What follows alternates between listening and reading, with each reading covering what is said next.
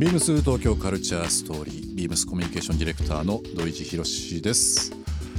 えー今回はですねニューヨークからスペシャルなゲストの方をお迎えしております美術家松山智和さんをお迎えして1週間お届けしていきます松山さんよろしくお願いしますよよろしくお願いします。ろしくお願いします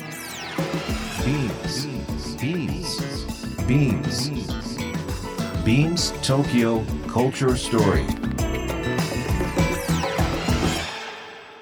Beams Tokyo Culture Story. This program is brought to you by Beams. ビームスありとあらゆるものをミックスして自分たちらしく楽しむ。それぞれの時代を生きる若者たちが形作る東京のカルチャー。ビームス東京カルチャーストーリー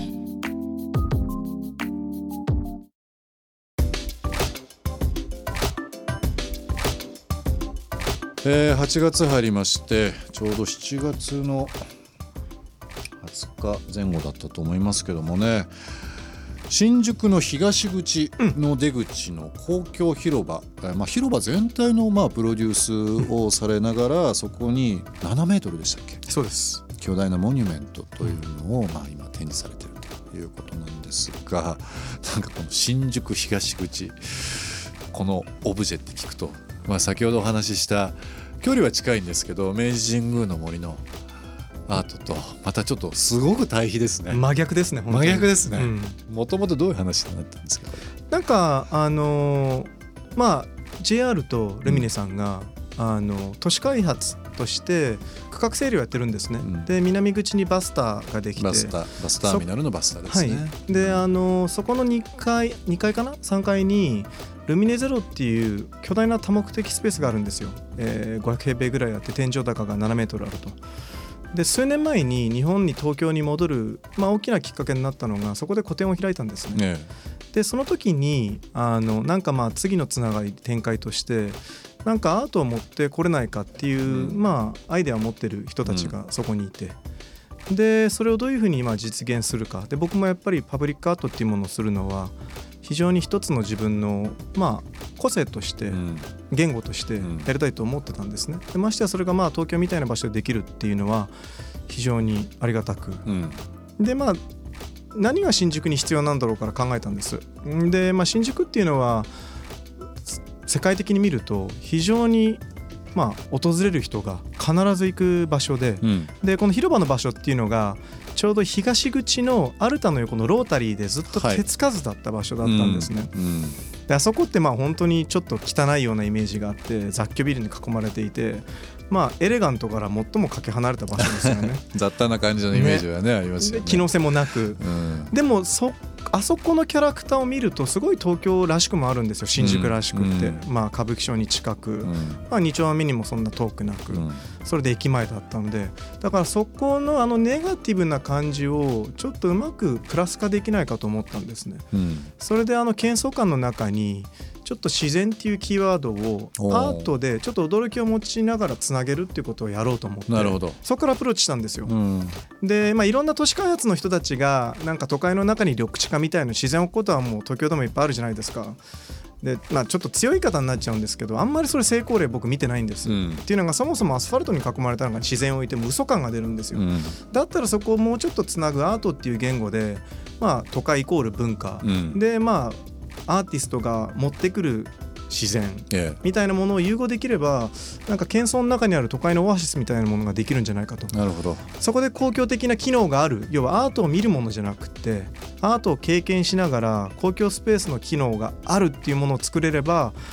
これはまあすごいものになるぞと思ったんですね。もうその世界一の乗降客数の新宿駅うんの目の前にっていうのがまたすごいですね。今のお話をさらに加えるとですけども。で海外に行くとだってグランドセントラル駅とかニューヨークニューヨークのそういう場所あるじゃないですか、うんす天井高高くうん。て正座があってみたいな、うん。一見無駄なんですけどすごいスタイリッシュで、うん。まあ、アートっていうものうをん。すごく機能的に使いあのまあ場所っていうものが作られてると。で日本ってないんですよ。で言われるとないですね。でしょ？でうん。展覧会で僕仕事柄確かにないかもしれないです。いろんな国に飛ぶとまあロンドンに行ってもパリに行ってもうん。必ずそういう場所があると。で、まあ、これだけ今日本っていう場所にみんなが文化を見たり、あの旅行したいっていう人たちが駅にないっていう新宿駅が w i f i あることもみんな知らないじゃないですか、うん。フリーの。知らないです。なんですよ。だからまあそれは世界都市として経済大国文化大国として発信した方がいいっていうことをコミュニケーションを取っていく上でなるほど。まあ上まで伝達してったらそれはそうだねと。まあ例えば中国とか、ね、近隣国の香港とかが文化にすごく前向きに取り入れてるのは、なってますからね。もう日本も取り入れないと、うん。振り返ると日本ってすごい文化がレア化されてるから、うん。いっぱいあるじゃないですか,、からちょっと前を見ることをもう一回ししましょうよっていう話をうん。したことがすごくいいなんかチームになってって、うん。でこれがまあ2年ぐらいかけて完成してったっていう、さっきの明治天皇の明治神宮の話も、うん。もう長い歴史の中のそのいわゆるその神社、うん。まあ、仏閣も含めてですけども長い長い日本の歴史の中でその前を向いた社というか、お話ありましたけども、アートに関しても、まあ、今までのこの過去の、えーもう江戸の花形もそうですし、まあ、過去の、まあ、飛鳥から始まるそれぞれの日本の文化っていうのは、うん。世界的にも評価されてるんですけど今の現代アートっていうのはもしかしたらそういう新しい時代でうん。前に向かって過去ももうもちろん見据えながらですけども、うん。進んでいくこのタイミングかもしれないですよね。ね、今だって過去って今と明日のためにあるわけじゃないですか、うん。で過去が過去で止まってると結局明日がないから、うん特に今みねこういう今僕らがいる状況ってうんやっぱりその前に見れる何かが必要でそうですね。なんかあ、まあきっとアーティストができることってそういうことだと思うんですよね。なるほど。まあそれがなんか美しいものだったり、うんまあ、めでたらドキドキするものっていう翻訳行動はあってそれが作品となるんですけど、え根源的にはなんかそういうことをすることがアーティストっていう役目だと思うのでなんかニューヨークに行ってそういう敷居が高いギャラリーとか美術館でやりながらなんかそこだけでちょっとつまらなくなりだしてどうやったらあの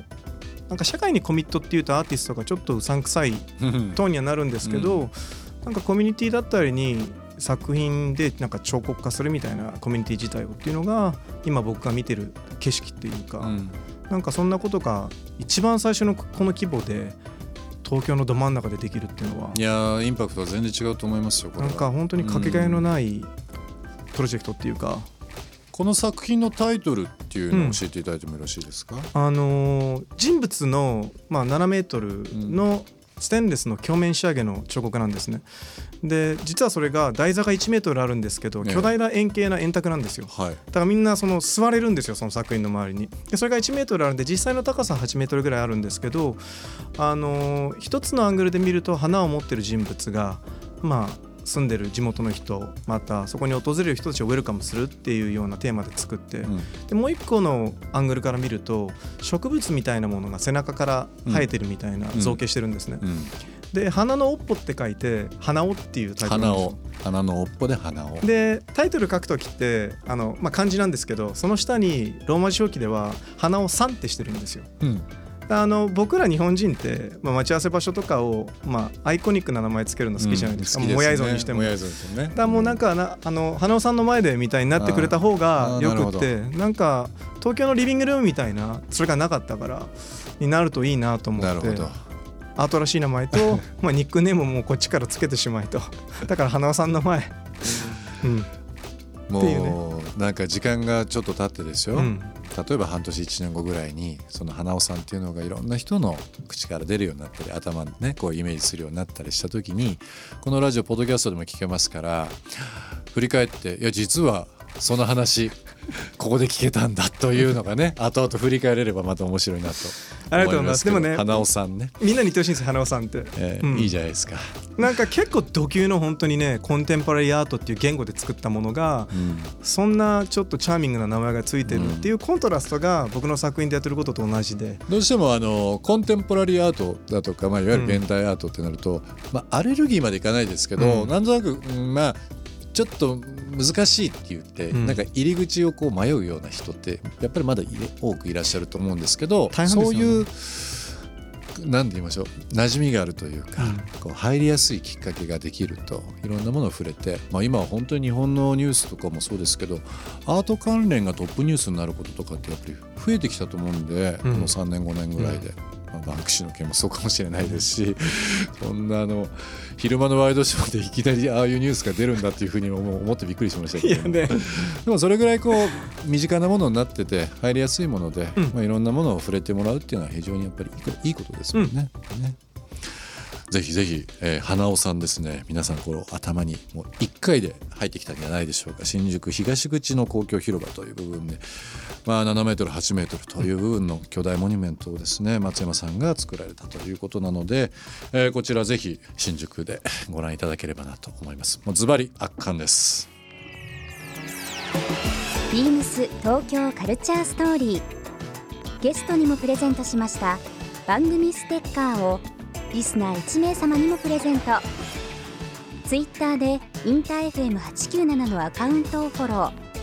プレゼントツイートをリツイートするだけでご応募できます。また番組への感想は「ハッシュタグビームス897」「ハッシュタグビームス東京カルチャーストーリー」をつけてつぶやいてください。もう一度お聞きになりたい方はラジコラジオクラウドでチェックできます。ビームス東京カルチャーストーリー明日もお楽しみに BEAMS ビームス銀座沼田智博です。今年の新入社員としてビームスに入社しました。ビームス銀座でイメンズレーベルのレイビームスを担当しています。僕のビームスでの目標は性別のカテゴリーを問わず好きな洋服を好きに着ていただけるようファッションのご提案をしていくこと。自分が自分であることに背中を押せたり勇気を与えられるようなスタッフになりたいと思います。BEAMS 東京カルチャーストーリー Beams Tokyo Culture Story.